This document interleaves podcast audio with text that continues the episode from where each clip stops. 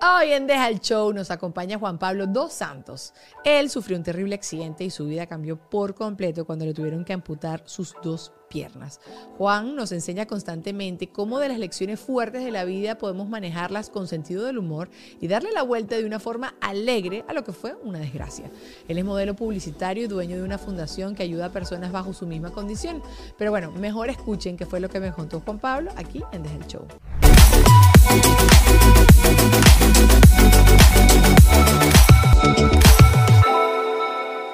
Y ahora sí, Juan Pablo, bienvenido a Deja el Show. ¿Tú, tú nunca has tenido show, tú no has montado nunca un show. Gracias, no, no, gracias a Dios no. No has montado un show, Espero nunca te no ha hacer. tocado. Nunca te ha tocado, por ejemplo, que si un avión te dejó. Te voy a acercar el micrófono por si acaso. ¿Escucha bien? ¿Te escucha bien, Douglas? Ok. Eh, ¿Nunca te ha dejado que si un avión y alguien tiene que ir pararse y armar un rollo, tú no eres esa persona? No, casi siempre tengo a alguien que arme un, un- que arme los problemas por mí. Que si- siempre son mujeres, ¿verdad? Sí, De, siempre. que nosotras somos así. Yo voy a resolver y ya está. Los hombres se sienten y dicen, ah, qué, qué, qué bola, qué bola. Y se ponen todos bravos y ya está. Pero nunca en tu vida, nunca te has montado la peluca. No, bueno, claro que sí, pero pero no sé, No, no, no, no. creo que no puedo recordar uno así tan No te siento, no te siento esa energía. Bueno, gracias por estar acá. Aquí igualito es el lugar para dejar el show. El show, es con show, no con show. Y yo no lo logro decir siempre. Entonces, qué bueno, qué buena promoción me estoy haciendo yo en mi propio podcast. Pero bueno, gracias por tu tiempo. Sé que vas a estar varios días acá en Miami. Me dijiste que tienes también parte de placer, pero separaste los días de trabajo y los días de vacaciones. No, no, el- en el cachito de tiempo que todo me mezcladito. ahí, Oh, no. disfruto un poquito. Está bien, está bien. ¿Qué, qué, qué crees tú que puedes hacer acá en Miami? Bueno, no, creo que es un, un lugar donde hay una comunidad de venezolanos increíbles, haciendo un trabajo buenísimo y creo que es una gran posibilidad de, de llevar mis plataformas a más personas, eh, tener la posibilidad de que más personas conozcan la fundación y lo que Claro. estoy trabajando ahorita. Y bueno, aparte de eso, disfrutar un poco, generar contenido y hacer algo diferente a lo habitual en Venezuela. Claro, pero si yo te digo, cierra los ojos y ¿qué te piensas de Miami? Playa, centro comercial. Yo nunca había venido. ¿Nunca habías venido? Nunca había ah, venido. entonces está O sea, que todo cerraba los ojos y no me imaginaba nada. Ay, sí, Las fotos de mi Las amigo. fotos. Ah, hay uno, uno, yo, me- yo recuerdo de chiquita que sí pensaba que sí. Ay, no, esas son esas playas llenas de flamingo. Y no he visto un flamingo. No he visto un flamingo en Miami. Me engañaron. No, bueno, en, el- en los zoológicos, pero ahorita no voy a los zoológicos. Entonces, ah, pero bueno, tocaste el tema de tu fundación, que obviamente hablar con Juan Pablo, a juro hay que hablar del accidente, a juro hay que hablar de todo lo que estudia el día de hoy y a, y a qué te has advocado, que me parece demasiado chévere que te, leí en un artículo que te diste básicamente 7, 10 días para estar tristongo y que después te, te pusiste la... Ahí sí te pusiste el show. Ahí te montaste y te pusiste la peluca y dijiste no, para adelante. Y ahorita has convertido toda tu experiencia en algo tan bonito que es esta fundación, que es una de las tantas cosas que estás haciendo. Sí, así es. Creo que al, al comienzo obviamente fue durísimo el, el día que desperté, que siempre digo que fue el momento más duro en el que me di cuenta que me faltaban las dos piernas. Y bueno, después de ahí eh, empezar a entender un poco lo que pasaba, lo que había pasado, asimilarlo. Al comienzo lo único que te preguntas es por qué a mí, por qué Claro. me pasó esto, no entiendes nada.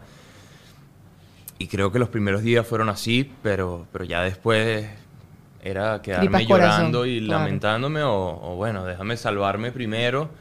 Eh, aparte tenía tres bacterias, estaba muy complicado, ni siquiera podían cerrarme los muñones de las piernas. Eh, estuvieron treinta y pico de días abiertos, treinta y pico de días con el fémur roto en cinco pedazos, la cadera y la pelvis. Eh, Yo para- leí 40 días en el hospital. y todo ayudado. O sea, ir al baño. O sea, estuve 40 días acostado así. Ay, no, qué fastidio. O sea, porque, a ver, también uno te dice, no, pero 40 días que, bueno, aprovechas y haces cosas. No, bueno, tú estás ado- adolorido, porque estoy pensando yo ahorita en COVID, que estuve dos semanas encerrada. Yo, ah, pero yo no tenía ni la mitad de las cosas que te estaban pasando, ni nada, ni una, nada, no tenía ni fiebre yo. Pero, exacto, tú estabas allí sin hacer absolutamente. ¿Quién te ayudaba? ¿Las enfermeras, tu familia? Sí, las enfermeras, mi mamá. Bueno, lo- los, primeros días yo como que no, no, solo quiero que me vea mi mamá. Y ya después ya era ahí arrimpelado con las enfermeras, Ya era. Entrégate. Sí, es que yo creo que uno empieza con el pudor, pero ya uno dice, yeah, qué carrizo, ya te entregas y ya Sí. está. Ok, y, hay- y cuando ahorita, y si te recuerdas todos esos días, porque sí sé que cuando pasan estos momentos como tan drásticos y, y cosas tan drásticas en nuestra vida, uno tiende como a bloquear cosas, el cerebro te protege. ¿Sí te acuerdas? El, del momento del accidente, sí hay partes que no recuerdo. O sea, tengo breves recuerdos. Hasta cuando llegué a la clínica. Todavía recuerdo haber llegado a la clínica, cuando me quité el collarcito, el reloj, pero, pero hay momentos que no los recuerdo. Ya después que desperté, sí, gracias a Dios, Sí, recuerdo sí, el- tu cerebro no lo... Quizás como que esa parte estabas todo, todo ahí activo. A raíz de eso, ¿no? Ya tú, tú- ya tú, tú no te habías graduado todavía, ¿no? Todavía no me he graduado. No te has graduado... ¿Y te vas a graduar? Bueno, yo espero que sí. No sé, porque Contra mira, todo pronóstico. Más adelante yo quería jugar contigo una cosa que, que es valorado y que es sobrevalorado y que no, no, no se valora lo suficiente. Y hoy en día hay como una onda toda ahí de que la gente no se tiene que graduar de la universidad para ser exitoso y hacer carrera. ¿Tú cómo te sientes? O sea, ¿tú qué piensas sobre eso? Yo opino lo mismo. Creo que graduarte no te, no te garantiza nada. O sea, ese speech que te venden tus papás es que si te gradúas vas a ser Pero es que exitoso. antes era así. Exactamente, pero ya no lo es. o sea, si te años, gradúas sí. vas a ser exitoso. Bueno, creo que ahorita si te gradúas... Perdiste cinco años de tu vida. A ver, no perdiste, porque sí creo que te abre la cabeza a otras cosas, pero em, no te garantiza ningún trabajo. Exacto, yo no pienso, yo pienso que es más importante tener una pasión en la vida, encontrar lo que sea que sea tu pasión, que encontrar un título o dos, tres títulos universitarios que, que quizás al final nada te termina gustando y atrapando y terminas trabajando toda la vida esperando que sea el día que cobras y vives dos días felices de tu vida, que es el sábado y el domingo porque no trabajas. Me encanta porque creo que tu perspectiva ante la vida habrá cambiado muchísimo después de esto que te pasó. O sea, y, y yo- todos hemos pasado por cosas fuertes, pero tú tienes un constante recordatorio, ¿no? Todo, porque a mí falleció mi papá y recuerdo en el momento en que eso pasó que yo decía, nada importa, nada importa, lo único que importa es estar vivo, que estoy vivo yo, que esté viva la gente que yo quiero y ya está. Y, y tú sí tienes ese recordatorio porque a mí se me olvida. O sea, se me olvida que eso es lo único que importa, que es la vida. Entonces, obviamente a ti te cambió todo. Ahorita te- me imagino que escucharás hasta la gente de tu edad, escucharás hasta más viejos y tú dirás, estos no saben nada. O no te pasa. No, sí siento que tienen la misma mentalidad que tenía yo. Yo era de esos que, que pasaba toda la semana trabajando y estudiando y bueno, al final me quedaban dos o tres días para ser feliz, donde podía hacer en verdad lo que me gustaba y gastarme todo el dinero de lo que había trabajado. Ajá, ajá. Y, y bueno, era de siete días de la semana, tres era feliz. Pero, sí. Y los otros, bueno, hacía cosas que no me gustaban porque tenía que tener dinero para los otros tres días que me sobraban. Y hoy en día pienso que no es así. Por eso te digo que creo que es más importante encontrar una pasión, algo que te apasione y en verdad estés dispuesto a, a, a darle tu tiempo a eso y puedas disfrutarlo, que es lo más importante. Y, y eso al final te va a llevar a que te paguen si eres bueno en lo que haces, en lo que sea que hagas. ¿Qué, te- qué descubriste que te apasiona ahora? Bueno, me apasiona muchísimo ser inspiración para otros y, y me ha tocado prepararme muchísimo. Antes era un chamo que no le gustaba hablar. Eh, sobre todo me, me costaba muchísimo entablar conversaciones con personas que no conocía. Era, creo que todavía lo soy un poco, un poco tímido. Eh, soy malo para hacer nuevos amigos. Y No sé si es burda tímido. Le ha costado burda hablar aquí en el podcast, sí. Eh, le he tenido que sacar todo con cucharita. no, no, No, pero, sí. pero lo has Sí, trabajado. pasa. Esa es la cosa. Bueno, no. A todo, yo creo que todo el mundo le pasa un poquito así al principio, pero después uno se suelta, se monta la peluca. Ajá, pero, ajá, estabas contando. Y, y bueno, he tenido, he tenido que trabajar en eso, eh, comunicación asertiva, aprender muchísimas cosas que, que no tenía ni idea que iba. Yo antes de, de hacer lo que hago era pescadero. Ah, verdad, verdad, que leí que era tu negocio familiar, que tu mamá se encargó de toda la cosa. Y bueno, pero exacto, como también trabajando en el negocio familiar, uno termina conversando con la gente, pero lo básico. Entonces, Exacto. ajá, ajá. ¿Eh, ¿Cuánto cuesta el pescado? Buenas tardes, 19.99. Buenas tardes, ¿cuánto cuesta? 19.99. Ya, chao, es toda la conversación del día. Y eso entonces sí que, entonces una de las cosas que has también superado es tu tema de la timidez. Sí, sí, Sí. Y bueno, ahora me toca hablar muchísimo. ¿Cuál es el truco entonces? Darle. Bueno, creo que perder la pena. Eh, yo siento que, que el mensaje que tenía que dar y las ganas de darlo eran más grandes que la vergüenza que tenía. Claro. Al comienzo, de hecho, mis amigos me decían, bueno, pero ¿tú qué crees que eres influencer? Sí, ¿Tú qué crees que eres famoso? Y, uh, al comienzo me, me costaba porque no tienes ese respaldo que a- ahora son tus no seguidores. hay ningún respaldo. Ser influencer no tiene Bueno, que tener, pero cua- ya, cuando, ya cuando tienes un cierto nivel de seguidores, tú puedes, o sea, ya, ya la gente como que te toma en serio. Pero cuando yo empecé, que tenía tres seguidores, la, gente me decía, pero tú si eres ridículo, ¿a quién le hablas ahí por las historias? Si los que te seguimos somos nosotros que estamos aquí Bueno, sentados. uno nunca sabe, mírate ahora. Ese- u- u- ahora uno va para tu feed, para hace años cuando se estaban chalequeando, y entonces uno ve, mira, pues este hombre lleva trabajando su marca desde el 92. Entonces ahí está, Por toma eso. tu tomate. Bueno, en el do- 92 no había nacido Yo- todavía, ay, pero... Qué ridículo. Eh. Solo aprovechas esto para decir eso y hacerlo sentir uno mal. Eso es culpa de George Harris que me pegó decir el 92 y entonces ahí quedó. Está bien, pero y te pregunto qué hiciste, porque sí sé que esto es un rollo que tenemos, tenemos todos. Yo también soy súper eh, introvertida. Y la gente piensa que soy extrovertida porque soy una mamarracha. Pero una cosa no va con la otra. Y es porque yo decidí que yo no voy a dejar que eso frene el mensaje, que es lo que tú bien dices. Pero no, cuando me preguntan, bueno, ¿cómo hiciste? Yo creo que fue dándole. O sea, no creo, como dices tú, tú uno se va preparando en el camino, vas haciendo cursos y cositas y vas aprendiendo y vas viendo a personas que tú, ah, no, este sí lo admiro, de este sí voy a aprender algo. Pero yo no creo que hay ningún secreto. Sí, yo creo que lo más importante es hacerlo, comenzar. Yo siempre lo digo también, es más importante estar dispuesto que estar preparado. Eh, yo empecé sin saber nada, de hecho parecía que estuviera haciendo una exposición, yo me ponía así los videos, ponía el teléfono aquí y me empezaba a grabar, ni siquiera movía las manos, solo movía la boca así, no hacía expresiones, nada, parecía una exposición de la escuela. Pero bueno, creo que poco a poco, ho- hoy en día veo esos videos y me da muchísima risa, pero, Pero ni no- siquiera los borro, los dejo ahí porque es un gran recuerdo de, de que, de que aunque no sabía nada me atreví a hacerlo. Y son las primeras veces, uno no lo puede borrar nunca. Yo mi primer casting como serio, me maquillaron con una broma que me- además me dio alergia. Y tenía que leer teleprompter por primera vez en mi vida. Que la gente piensa ¿Y que leer ojitos? teleprompter... No, mi- los ojitos. Era así, no, mira, vuélveme para atrás, que se me fue. O sea, así igual quedé. Creo que me tenían demasiada fe. Pero, pero llorando, horrible. Fue el casting horrible, las manos tullías, porque a mí sí me dijeron, agárrate las manos, porque yo sí salgo volando de todo lo que muevo las manos. Entonces, bueno, nada, pero es chévere, como dices Bueno, tú, porque eso queda pasó- para el recuerdo. Me pasó algo así, pero eh, me tocó participar. Bueno, participé, no me tocó. En, en el Mister, Ajá, allá en. Venezuela. Entonces, en las pruebas que hacía- se hacían vía Zoom, hicieron como una preselección y me dijeron que obligatorio tenía que maquillarme. Y yo no sabía nada, mi mamá no estaba en mi casa y yo la llamé y le digo, mamá, explícame qué agarro aquí. Dice que es lo que Pero ya, ¿maquillarte porque era una prueba o maquillarte para que no te vieras como una empanadita en, en la- Exactamente, la o sea, toma? tenía, Ah, tenía que taparme el brillo. Entonces yo le digo, mamá, ¿qué es lo que sirve aquí para que no me salga la cara brillante por lo del aro de luz? Entonces ella me dijo qué era y tal. Yo lo agarré y me lo eché por toda la cara. Entonces resulta que en todo el video salí sin cejas y sin nada. O sea, tenía toda la cara completa blanca. Y cuéntame cómo te fue. En el Bueno, quedé después- primer finalista. Ah, toma todo. O sea que con- sin ceja aún así llegamos bien, bien lejos. Hay, un, hay una- un comercial que me ha rodado por ahí, que me lo he cruzado, que es una persona sin dientes y sin ceja. Pero tú le ves primero que no tiene dientes, que no tiene ceja. Entonces yo, concho, es verdad. Y te lo juro que cada vez me, me- me cruzo con esa broma allí. Sí que las cejas son importantes, pero más importantes son los dientes y los Así tiene bonitos, Juan Pablo. Entonces no pasa nada. Pele dientes. Pele dientes que nadie te iba a ver las cejas. Y eso que quisiste participar en ese... En el, su, era el Supra, ¿no? Sí, Era el Supra. bueno, no quise, o sea, de hecho me costó mucho tomar la decisión. ¿Pero por qué? Eh, yo, eh, fue una propuesta que me hicieron. Por prejuicios. Te lo pregunto sin... así Obviamente, obviamente. Sí, claro. y, y yo decía, bueno, pero esto ni siquiera sé si me gusta, ni...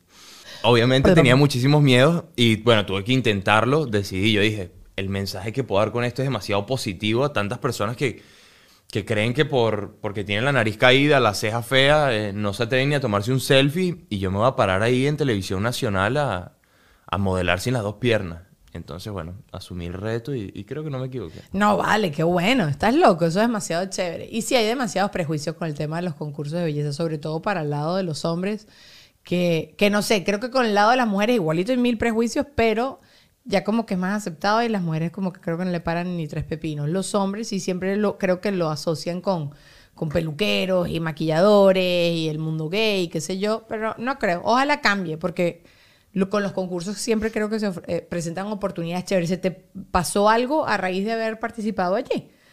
No, o sea, como que te contactó alguien. Ay, mira, que queremos que seas la imagen de Machurucuto. No, en verdad no, pero creo que me dio un poquito más exposición, sobre todo, sobre todo con la gente de mi país. Me siguen muchísimas personas de otros países, colombianos, mexicanos, y creo que eso me hizo un poco más conocido en mi país. Y la gente que te sigue, ¿por qué te sigue? Por todo el tema de superación. Tú te estás volviendo como medio coach. O sea, ¿por, por dónde estás yendo ahorita? No, yo no quiero te ser interesa. coach de nadie. No Yo quieres ser te- coach todavía, de nadie. Todavía yo necesito que me coachen a mí. No, pero tú puedes escuchar quizás a las personas que están pasando por algún proceso como el tuyo. Eso viene ahorita que, que voy a empezar a hacer. Bueno, ya lo estoy haciendo, pero el año que viene vamos a lanzar una gira en Venezuela haciendo mis conferencias.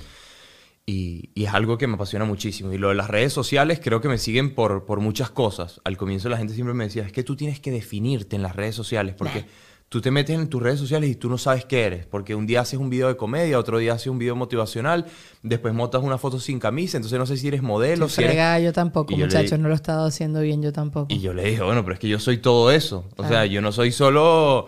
Entonces solo voy a montar fotos mías en la playa sin camisa. Ajá, no ajá, me parece. Entonces yo quería hacer de todo y yo dije, bueno, yo soy todo esto. Al que le guste y lo agarre bien. ¿Qué tienes escrito en tu biografía de Instagram? Mira, son como 70 palabras. Sí. Eh, deportista, atleta, motivador, conferencista. que lean la biografía y que no, no tengan que ver tus videos ni tus fotos para saber quién eres tú. Ahí está. Para eso está es. escrito ahí. Yo también, a mí también me han dicho eso. Y no la edad, la edad no sé si la tengo o la borré. No, ¿y para qué vas a tener la edad? ¿Qué es eso? Bueno, pues la gente siempre pregunta, ¿cuántos años tienes? ¿De verdad? Sí. ¿Y por qué? Bueno, no sé. La gente sí, eso es para ver si te echan los perros o no. La gente, mujeres, contrólense. el- el- el- el- a, ver, si- a ver si es legal, a ver si es legal echarle los perros o no. Está bien. Y, y ok, antes del accidente, ¿qué quería hacer? De, de- Bueno, toda- profesionalmente. Toda, toda mi infancia, lo único que yo pensaba era en ser futbolista. Mm. De hecho, siempre decía y decía y repetía todos los días de mi vida que yo no quería estudiar. Que yo solo estudiaba para, para que mi mamá, bueno, me dejara vivir en la claro, casa. claro, claro. Pero siempre soñé con ser futbolista. Eh, yo iba al colegio, bueno, porque mi mamá me llevaba hasta la puerta. Ah, sí. Ok. Y después a los 17 años me rompí la rodilla. eh, fue una lesión grave. Eh, estuve, me tuve que someter a varias operaciones. Después de eso pasé casi un año en rehabilitación.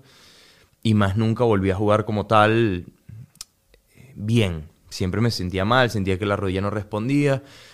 Y meses después tomé la decisión como que, bueno, ya creo Ya que hasta, hasta aquí me trajo el sueño.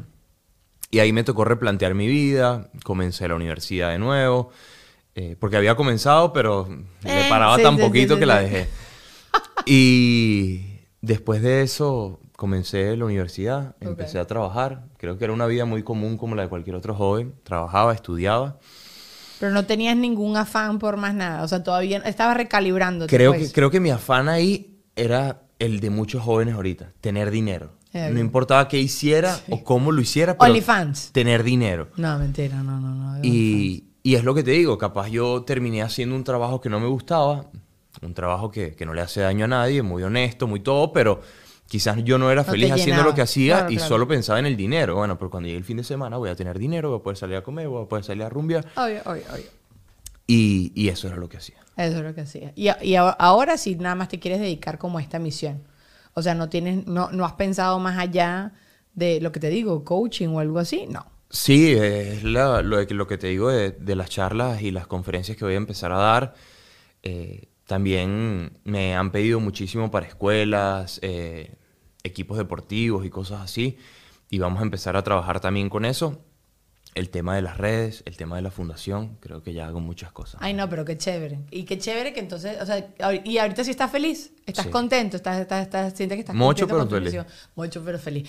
Ok, ya va. Ya estás al punto en que la gente te chalequea, porque sabes, qué sé yo, te has cruzado ya con algún maracucho o vacilador zongo y ya te ha hecho algún chistecito. Sí, creo que, creo que yo mismo abrí, abrí esa, esa Sí, posibilidad. porque le- he leído entrevistas tuyas Claro. y lo- quien se más te mete contigo eres tú mismo. Y después que la gente ve que tú mismo te metes y te metes contigo, ya siente esa libertad como que, bueno, no se va a ofender. De hecho, hasta, hasta mucha gente que lo pone en los comentarios. El otro día puse una foto y un chamo que es discapacitado también, yo me, me- me metí porque vi que su, su comentario tenía miles de likes y, Ok. y un poco de respuestas. Y me pone, por lo menos a ti no te duelen las piernas cuando vas al gimnasio. Entonces mucha gente le empezó a responder, eres un pasado y tal. Cuando me meto, el chamo está en silla de ruedas, es parapléjico. Entonces después más abajo le responden, se nota que tú no sigues a Juan Pablo desde hace tiempo, él se mete muchísimo contigo. Entonces se armó como una pelea ahí en los comentarios. Ah, pero qué chévere, qué Sí. divertido. O sea, me- es, es bueno eso porque, porque también las personas que no están todavía familiarizadas con tu discapacidad o lo que sea, no, no saben cómo no ofender, porque sabes que hoy en día también es, es muy fácil ofender y uno es muy Sí, fácil meter creo la que pata. la gente es muy delicada también, También, y claro. Yo creo que hay que bajarle un poco y dejar el show. Sí, sí, ah, viste, ahí está. ¡Pring! Vamos a agarrar eso nada más. Pero yo te, yo te entiendo. Y te, y, o sea, entiendo, entiendo que tú eches broma y también entiendo a las personas que tenemos mucho cuidado porque hoy en día la gente está muy sensible, como tú bien dices. Sí, y, a- y no a todo el mundo le gusta. De hecho, hay, hay muchísimo. Mi comunidad de seguidoras mamás es increíble. Yo que son el 90%. Y a veces se, se ofenden y me ponen, no, creo que se te está pasando la mano y cosas así. ¿En qué? ¿En qué te has ofendido? ¿En qué te estás pasando la mano? En cuando hago esos chistes, así que el otro día, por ejemplo, puse, hice un video ahí con dos amigos aquí en Miami y puse que, que mi novia me había dejado por inestable. Y entonces el otro no, el otro no tenía manos, entonces decía que, que, lo- que a él su novia lo dejó porque no le echó una mano. Entonces, bueno, la gente como que, mira, ya te estás pasando, pero bueno. Pero ¿por qué te estás metiendo contigo mismo? Entonces ahorita también uno se está pasando cuando se mete con uno mismo. ¿Qué es eso? Y tú sabes qué pasa. Lo bonito de que ustedes hagan eso, y te digo ustedes porque tú y tus amigos me- ya me dijiste que lo hicieron, que, que normalizas el trato, mm, o sea, que es normal, que es normal que ustedes son unas personas exactamente iguales que todo el mundo y que no quieres que te estén tra- tra- tratando con pincita. Pero es que eso, el, el problema, y yo creo que, que ha sido parte del, del boom que he tenido en las redes sociales, es que empecé a normalizar esas cosas que todo el mundo ve como... Y, empecé a contar lo que me pasaba, lo, lo que, los problemas que tenía, cómo hacía para bañarme, cosas simples y cotidianas, pero que yo no sabía nada de eso. Cuando, cuando yo quedé amputado, yo no tenía ni idea, yo no tenía ni un amigo, ni un conocido, ni nadie que estuviera en silla de ruedas, ni que tuviera prótesis. ¿Qué fue la dificultad más grande que ni se te había pasado por la cabeza? Porque, por ejemplo, el otro día yo vi una marca que la están haciendo de metal, de imanes o de cierre mágico para la gente que tiene artritis o dificultades para la movilidad de la mano. Yo jamás en mi vida se me había pasado a mí eso por la cabeza. ¿A ti hubo algo como que tú hiciste algo tan tonto que ni lo había considerado o no te pasó? Y creo que nunca te habían preguntado esto. ¿Soy así original? No creo. no seas me- mentiroso. Me, dejaste pensando. No, yo creo que es que, es que hasta, lo, hasta lo cotidiano se me hacía difícil. Dije, cu- cuando aprendí a ir al baño con las prótesis. Ajá, porque ya estaba acostumbrado, ya me había acostumbrado a ir al baño con la silla de ruedas. Entonces iba con la silla de ruedas, Esto frenaba, me pasaba, Ajá. Me pasaba la poseta y ya estaba listo. Ajá. Pero entonces después era con, la, con las prótesis. Entonces tenía que hacer como una semisentadilla y agarrarme. Entonces en Venezuela los baños ninguno está adaptado. No tiene Entonces tenía que apoyarme la de la poseta. Entonces si vas a un baño que no es el tuyo, imagínate, tienes que poner papel hasta en, en las paredes. Bueno, eso es ser mujer. Así que no me vengas tú con eso, porque nosotros tenemos Bueno, que momificar esas posetas Ustedes se también. pueden poner ahí en sentadillas, no tocan nada y bueno, desde Bueno, arribita. Sí, pero igualito muchas momificamos las posetas, entonces de cosas. Sí, sí, eh, eh, eh, pero ves, es que claro, uno no, ni se plantea eso, te planteas lo más directo, que es cómo voy a caminar o cómo me voy a mover para acá o para allá. Para vestirte y eso no es complicado porque te pones las prótesis Sí, después. por eso siempre uso shorts. Shorts. La gente me pregunta, ah, pero ¿por qué no usas pantalones? Porque siempre tienes que ir mostrando las prótesis. Ah, bueno. Yo te voy a decir también por qué eso es importante, porque a mí ya me ha pasado. A mí a veces aquí he visto gente que se estaciona en los puestos de personas con discapacidad y hay discapacidades que no son visibles. Y yo sé también aquí que la gente chanchullea para sacarse los permisos de discapacidad. Porque conozco a varios. A todos ustedes me están viendo, los conozco, te tengo.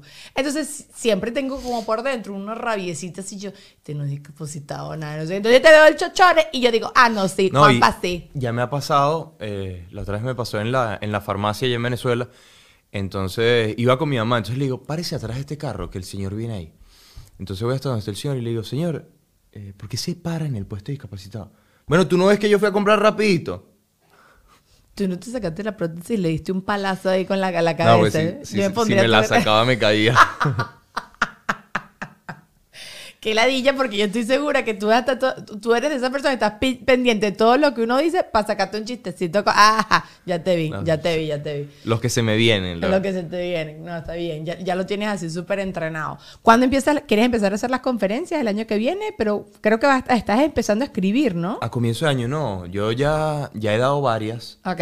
Pero bueno, seguimos trabajando en eso, pero eso lo queremos hacer como una gira, fechas, lugares, Ok. eh, por toda Venezuela, y entonces eso es lo que estamos preparando, pero ya por lo menos ahorita en diciembre tengo otra para una empresa de Venezuela, y ahorita hemos hecho varias conferencias, pero así empresas que nos han contactado directamente, pero no lo hemos, no lo hemos vendido para el público como tal. Eso viene, eso ya viene, eso ya viene. Ok. ¿Qué es lo más raro que te ha pasado con alguna persona desde que te pasó el accidente? Más raro. ¿Qué es lo más raro? Te, te- ay, te puedo lamer la, la prótesis. ¿Sabes? Están burlando aquí mi productor. ¿Sabes que la gente es un poco rarita? Ay, te puedo ver los dedos de los pies. Eso es una pregunta frecuente en mis, en mis cajitas de Instagram. ¿Qué te preguntan? Si que si tienes les dedos. puedo enviar fotos de mis pies antes del accidente. Eso me parece muy raro. Y es común que lo hagan. ¡Asco! Otra pregunta muy rara es o que sea, la- fotos de pies siempre es como... hay, una, hay una gran cantidad de personas en mi Instagram que piensan que perdí el pene. Y yo nunca lo he dejado claro. Entonces, mucha- muchas siguen pensando... El hombre puede performance, ¿ok? Así que vamos a calmarnos. No, no, es... Sí. Todavía es, es incógnita. ah, es incógnita, lo vas a dejar abierto, final abierto. Está bien. Bueno, Las que se quieran, te ta- que ah, se quieran lanzar al vacío, no saben con lo que pueden encontrar. No, pero bueno, es que. Eso evita las altas expectativas. Este- ah, to- todo va a ser positivo. Después todo lo que encuentren ya es bueno. Oye, si había algo.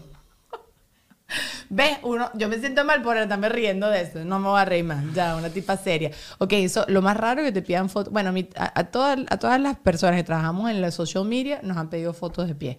Y yo, ah, cuando me hago las manos y los pies, cuando me pinto las uñas, solo comparto las manos porque ya sé que existe Wikifit. Entonces en Wikifit hay pies de todo el mundo y me da burda de asco. Y yo, ¿qué va a hacer usted con mi pie? ¿Qué va a hacer usted con mi pie? Quédese quieto. Ok, ya me dijiste lo de los pies. No, ay, eso es lo más raro. Si te, si te chancean. Bueno, rarísimo. A veces perfil Susana Vallenilla. Ok. Casada con cuatro hijos, eh, madre feliz. Y bueno, un comentario. ¿Y te está muy echando los perros? Sí. Ay, yo lo publicaría. Yo No, vale. publicaría las historias, le tacharía el cosito así, pero para que... Mira que las señoras son tú- mis seguidoras más fieles. Yo no, no puedo lanzarlas al agua así. ¿Son, la- ¿Son a partir de qué edad te siguen, que te das cuenta? Yo creo que la, la- la mayoría de seguidores, el fuerte es como de, de 30 a 45. Y el 80% Bueno, son gracias mujeres. Juan Pablo por habernos acompañado. Está diciendo señoras de 30 a 45. Juan Pablo, ¿cuántos años tengo yo? Coño, ahora, ahora tengo que lanzar ahí tú porque ya la cagué. No, no lo digas, no lo digas, no lo digas. ¿Por qué? Porque te acuerdas lo que tú dijiste que te le das la prótesis de la cabeza, te voy a agarrar yo la prótesis, te voy a dar señoras. Son puras mujeres, puras sugar mamas que, que están buscando un, un sugar baby. ¿Te ha pasado? ¿Se te ha acercado alguna vieja No, no. que no, sean Ah, bueno, hace no de esas edades que acabas de mencionar? Hace día una señora en un centro comercial, eso sí tenía como 50 y pico, eso sí entra en señora. Está bien, eso te lo acepto. Me agarró las tetas en un centro comercial. Las- tu- tu- tus pectorales, te Bueno, agarró exacto, los las tetas, pectorales. pues me empezó a hacer así. ¿Qué es? No sé. Y tú te dejas y te quedaste ahí, bueno, Bueno, dale, haga la mamografía. No sé, ella me, me saluda y me dice, yo te sigo en Instagram y me empezó a hacer así. Y que estás durísimo. Pero que le iba a decir, no le iba a quitar las Claro que sí, Juan Pablo, ¿qué es esa jurungadera? ¿Y tú estabas solo? No, estaba con mi mamá. Ay, ¿tu mamá qué? ¿Tu mamá no está en shock? Yo estoy en shock. Bueno, mi mamá se cagó de la risa aquí. Tienes que aprender los trucos, Juan Pablo. Las mujeres, para que no nos bajen la mano a las nalgas, que me ha pasado, ay, se les va esquivando la mano así, ay, entonces Mano me pongo la mano aquí. Entonces tú le tacas la, la, la- tajas la mano aquí a la persona. Entonces tú en adelante, buenas señoras, ¿cómo es? Bueno, y las nalguitas. Te deben haber pellizcado en algún momento las nalguitas. ¿O no? No. Nunca te so ¿ves? Pero lo pasa es que- Señora, Antes de tocarle los pectorales, uno va primero a la que no retaguardia. Yo creo que las nalgas se me fueron con se las te piernas. Ahora soy espalda continua. Sí, la verdad. Ay, menos mal que lo está diciendo él. Yo no puedo seguir los chistes porque me, me acaloro, me, me, me, me derrito acá. No, no, está bien, está bien. No, vale, ¿qué ha pasado? Yo sí recuerdo a Leopoldo López, ¿te acuerdas? El político. Ajá. Que hay un video de una señora que lo está. le agarró todo el paquete y le dice, ah, no, sí, sí, las tiene ahí bien puestas. Le he, visto famosos que sea chino también. He visto en conciertos que ellos se agachan hacia hablar con la gente de la primera fila y canta tú. Y tú ves unas manos y que ¡guau! Yo no entiendo. Yo no- aparte que yo te voy a explicar algo. Y, ah, ok. En algún momento, en alguna discoteca, no voy a decir que fuiste tú, pero alguna amiga tuya le habrán agarrado una nalga o algo así, o le sobaron una nalga. ¿Qué siente uno en ese momento? No estás agarrando nada, no estás disfrutando nada. Es el- debe ser el rush, Yo la adrenalina. O el simple hecho de... Le toqué de la le toqué el culo. Wow, wow, felicidades. Capaz- bueno, no sé, nunca lo entendí. Capaz es más no la anécdota que el placer. Totalmente creo que va más por ahí lo- los tiros. Mira, yo quería hablar contigo, que te dije que no íbamos a hablar casi de tu accidente, pero obviamente siempre va a pasar y qué fastidio. Y digo qué fastidio para ti, porque seguro has repetido demasiado la historia, entonces vamos a hablar de otra No, cosa. bueno, pero la gente siempre, siempre quiere saber. Va a pasar, es que eso fue, eso fue lo que a- a- yo, yo participé en Miss Venezuela hace muchos años y yo soy Miss por los siglos de los siglos. Todas mis preguntas van a ser del concurso de belleza. Ya han pasado 15 años, pero me siguen preguntando. Y que cuéntame una anécdota. Mira, mana, no me acuerdo que desayuné, entonces suerte ahí que me voy a recordar de eso. Mira, quiero preguntarte cosas que te parecen que están sobrevaloradas o no sé cuál es la palabra de underrated, menos valoradas, no, no sé cómo se dice. Entonces, la adultez. Todo el mundo quiere ser grande, todo el mundo quiere ser adulto. ¿Te Sí, parece sobrevalorado. sobrevalorado? Apesta ser adulto, ¿verdad? No, pero tienes Ah. menos preocupaciones de niño. Yo a mí sí me parece apesta. Eres más feliz- eres más feliz. Yo totalmente. A mí no me, a mí me- no quiero lavar, no quiero planchar, no quiero hacer, no quiero estar pendiente de Ah, va yo a todavía comer. no, todavía no hago esas cosas. Qué estúpido, qué desgraciado. Pero por consentido o porque por el tema del accidente como que de la gente No, se porque, apiada de ti. Soy mochito. No, no, no, no, mira cómo lo manipula, mira qué manipulador. Le ve, mamá, la típica, mamá, seguro tengo hambre. Pero sí, la adultez apesta. O sea, sí, hay, hay cosas que sé que te corresponden ahorita de adultez, pues lo que estabas diciendo, que tengo que trabajar para que el fin de semana tener platica y la cosa que tú que yo. Ok, las bodas. ¿Te parece que están sobrevaloradas? Que uno la va a pasar mejor. O sea, ¿la has pasado que ha llenado tus expectativas de bien una boda? Un matrimonio. No, yo creo que también están sobrevaloradas. Sí, ¿verdad? Yo también. O sea, como que estaba haciendo esta lista y yo decía. Creo que hasta, demasiado. hasta para los que se están casando. Eh, que creo que para los que te están casando. Ellos creo que disfrutan menos que la cuerda de borrachos Eso, que fueron a tomar sin preocupaciones. Exactamente, porque todo tiene que salir bien y todo tiene que salir chévere y perfecto y no sé qué. Pero yo creo que para mí las bodas es como que tomarme la foto bonita y ya me fastidié, me quiero poner los zapatos de goma, porque ustedes no padecen tanto de eso. Pero eso es la mujer entre la faja, Sí, los yo tacones, dolor, las dolor, de, dolor de pie sí no tengo. Publicidad. Pu, pu, pu, pu, pu, pu, pu, pu. Sorry, pero hay que hacerlo. Quiero empezar agradeciéndoles a Whiplash, que esta gente a mí me ha ayudado, mira, hasta montar las arepas, las empanadas, absolutamente todo lo que tenga que ver con mi marca. Ellos han metido cuchara, me han asesorado, me han acompañado en todo este proceso. Hoy la tecnología es demasiado importante para nosotros lograr ventas y hace que a través de ella uno automatice cosas y todo vaya más fluido y tú puedes vender, contactar a la gente, a tu público, tener base de datos. Ellos hacen absolutamente todo, te automatizan todo y también te asesoran en cómo debería ser todo este proceso para que tú te puedas dedicar a lo que verdaderamente te interese y ellos se dediquen a todas estas cosas que uno no las entiende o no las quiere entender. Mejor escríbeles a su cuenta en Instagram, arroba wplash, o si no, contáctalos de cualquier otra manera. Yo te dejo allá abajo en la cajita de información todos los links para que los vayas y los fastidies y les preguntes todo, ¿ok? También quiero agradecerles a lo cantaron acá. Gravity. Miren, ellos tienen unas membresías fabulosas que te ayudan a tu bolsillo y que tú puedas disfrutar de todos estos espacios increíbles. Para ti, sobre todo que eres fotógrafo, puedes contar con acceso a la mayoría de los espacios donde puedes crear tus producciones, sesiones de fotografías, videos y todo lo que tú quieras. Y este mes en particular, en diciembre, tienes que aprovechar porque tienen un súper descuento para ti fotógrafo. Así que si estás en Miami o si planeas venir a Miami y quieres tomar fotografías, este es el lugar. O cualquier otra cosa. Ustedes escríbanlo porque uno siempre piensa, no, que yo lo hago en mi casa y no te queda igual. También quiero aprovechar para agradecerle a Ale Trémola, que Ale tiene una agencia fabulosa que se llama Glam PR Media. Me ha ayudado en todo. Hace nada estuve en los Latin Grammy y fue Alejandro que me fue medio por medio presentando con todo el mundo. Pero una agencia de PR es demasiado importante porque te genera nexos, vínculos con todo el mundo. Alejandro tiene mucha, mucha experiencia en revistas, en televisión, en radio, en todo lo que te dé la gana. Él te puede ayudar, te puede asesorar y te puede conectar. Escríbele a su cuenta de Instagram, mándale un DM, arroba aletrémola y él te va a responder. Y por supuesto también ya quiero agradecerle a mi productora, Betsa, Oriana Marcano, que se sumó a este equipo, me ha ayudado, me ayuda a tener los invitados, tal cual como fue hoy con Juan Pablo, te conecta con las personas, te apaga fuegos, me escribe cositas que tengo que decir, me cuida que no se me esté saliendo las cuestiones en la pantalla, me cuida todo el mundo acá eh, para que no se me vean unas cuestiones que no estén, tú sabes, así que se puedan ver. Pero bueno, nada, también contáctenla si necesitan producción, ¿ok? Ahora sí, volvamos con Deja el Show. No voy a caer en tus juegos. Pero bueno, ajá, pero bailar, sí bailas. Ahorita, o sea, Ni, ni cuando tenía las dos piernas No. bailaba. coño, pero ni imagínate siquiera que sea una macarena, una cosa. Bueno, el otro día bailé por primera vez con, con Vanessa Sandoval y me pisó un pie. Ni siquiera sentí, pero ella sí sintió. y- Entonces quedó bueno el video porque la canción era con la punta del pie, no sé qué cosa. Y me pisó la punta del pie. Pero no, ni antes bailaba, No soy voy a sincero. caer en tu juego. Exacto, no, pero no, no, entonces cuando tú vas a un matrimonio ahorita te sientas a echar cuentos y ya está, a comer. Sí, como los viejos. Es como los viejos. Está bien, un tipo que la tiene clara desde siempre. Ok, vacaciones.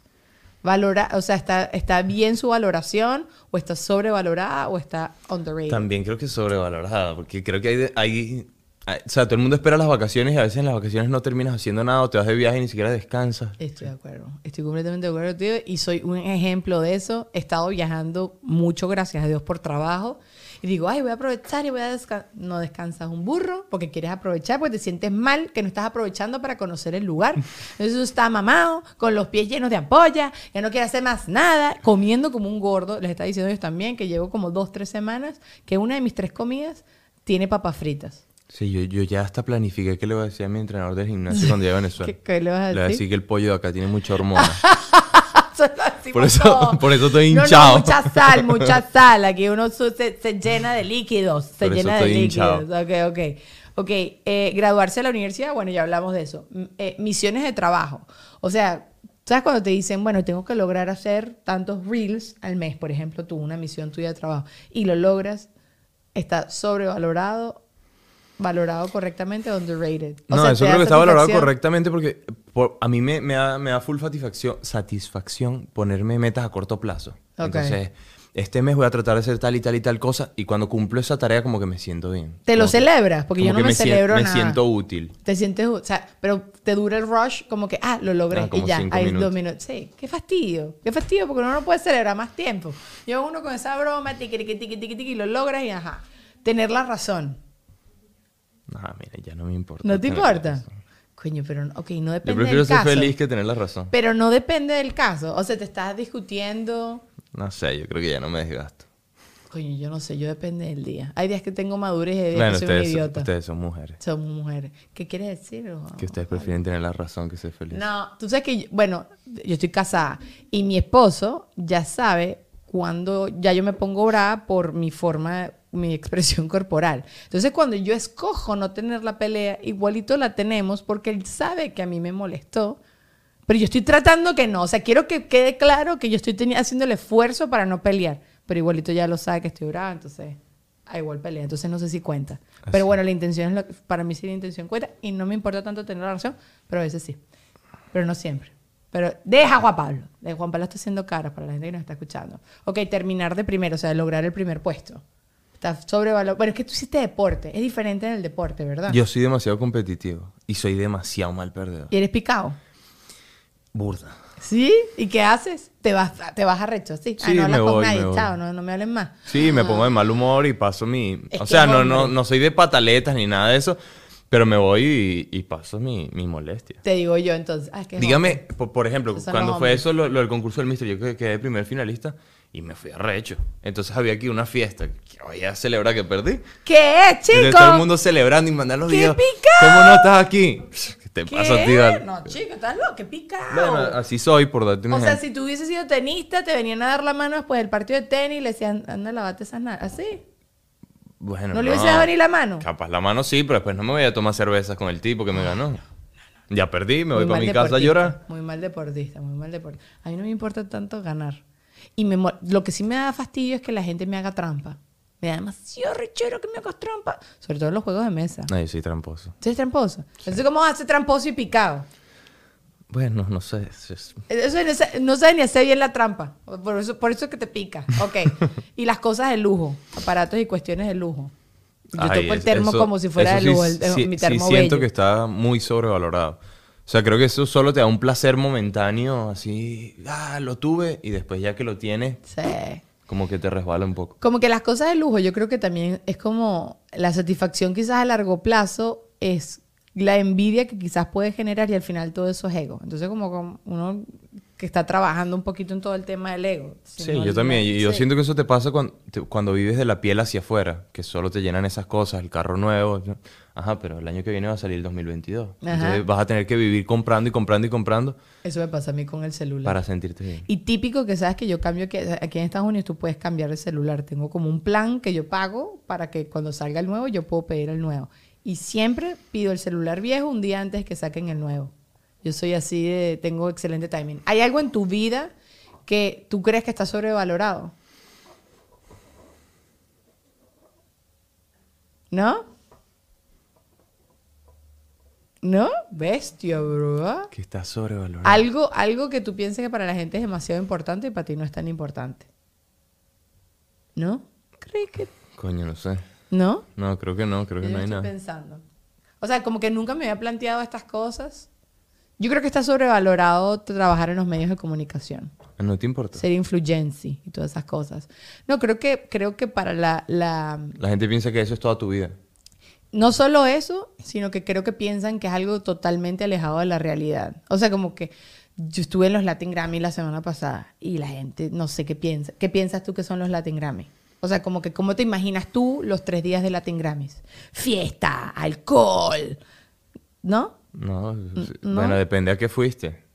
O sea, claro, debe haber alguien, o sea, te aseguro que quizás el cuarto de Bad Bunny era fiesta y no sé qué. Sí, exacto, Mi pero si no cuarto era trabajo y ahí todos cansados. Mi los cuarto pies. era, "Ay, que me da una masada en las patas. Sí, ese, ese era mi cuarto. O sea, y, y tú lo ves quizás en foto y uno ve video y piensa que es mucho más brutal. Que de pinga el trabajo Ajá. pana. O tú, por ejemplo, cuando te tomas una foto para montarlo en tus redes sociales, dicen, uy, qué guapo. Pero lo que no saben es que te tomaste quizás 500 fotos antes que uno Sí, la yo sabe. creo que mi cuerpo está sobrevalorado. Sobre-. Ay, qué estúpido. Yo soy más feo que el coño. Qué estúpido. Yo no estaba diciendo eso, vale, qué pena. No, no, sino que me refiero que las personas piensan como que, ah, mira, su vida es nada más tomarse una fotico y postearla allí, ¿sabes? Sí, yo, yo creo que mi vida como tal eh, está sobrevalorada por muchos. O sea, muchas personas que preguntan cómo tú puedes vivir así en Venezuela. Y a veces por parte de tu trabajo te invitan a muchas cosas que capaz tú ni siquiera podrías pagar. Ajá, ajá. Y la gente piensa que tú estás pagando eso, siempre, ¿no? Capaz me invitaron. Es buenísimo. Eh, eh, Eso sí- pero eso sí es una cosa buena de este trabajo. Eso sí tengo que decir. O sea, es una cosa que yo sí disfruto, que me regalen cosas, que me inviten a lugares. So, ¿Sabes? Eh, eh, por, por- porque, para que yo comparta mi experiencia, eso, es- eso sí que es un perk. Por, por lo menos en las redes sociales, no mucho, pero me han llegado comentarios de personas diciéndome como que qué fácil es hablar de discapacidad o cosas así cuando eres millonario para comprarte todas las prótesis mejores del mundo y todo lo que quieras. Y ni siquiera se tomaron el tiempo de escribir mi nombre ahí en internet y ver que a mí me donaron las prótesis, el tratamiento protésico. Está bien. Bueno, pero eso siempre va a pasar. Te- cuando te llegan eh, seguidores nuevos, te atacan. O sea, la gente se No, pone normalmente hater. llegan con muchas dudas. Con dudas, con preguntaderas. Ok. Como que, ¿qué te pasó? ¿Qué te pasó? Bueno, te tengo un- una solución si no lo quieres responder más. En tus highlights, echa tu cuento y lo dejas allí. Entonces, el- te eché el cuento en el Sí, lo tengo en mis IGTV. Como tengo tan poquitos, siempre los mando. ¿Lo tienes allí? Ah, bueno, buenísimo. El hombre tiene todo fríamente calculado. Cariño, mil gracias por haberme acompañado. El podcast se acabó, pero vamos a seguir un ratico más en Patreon, entonces te invito a que te quedes. A todas las personas, síganme al muchacho, apóyenme al muchacho, vayan a revisar su fundación. La gente puede apoyar y ya, o sea, dona dinero. Sí, ahí tenemos, solo tenemos cuenta de PayPal por ahora. Ajá. pero posteriormente estaremos abriendo más cuentas para que todos Así ustedes que puedan sí, colaborar. Eso estén muy pendientes, muchachos. Bueno, I love you. Gracias por haberme acompañado. Gracias a todos ustedes. Vamos en Patreon. Hasta la próxima. Y dejen el show.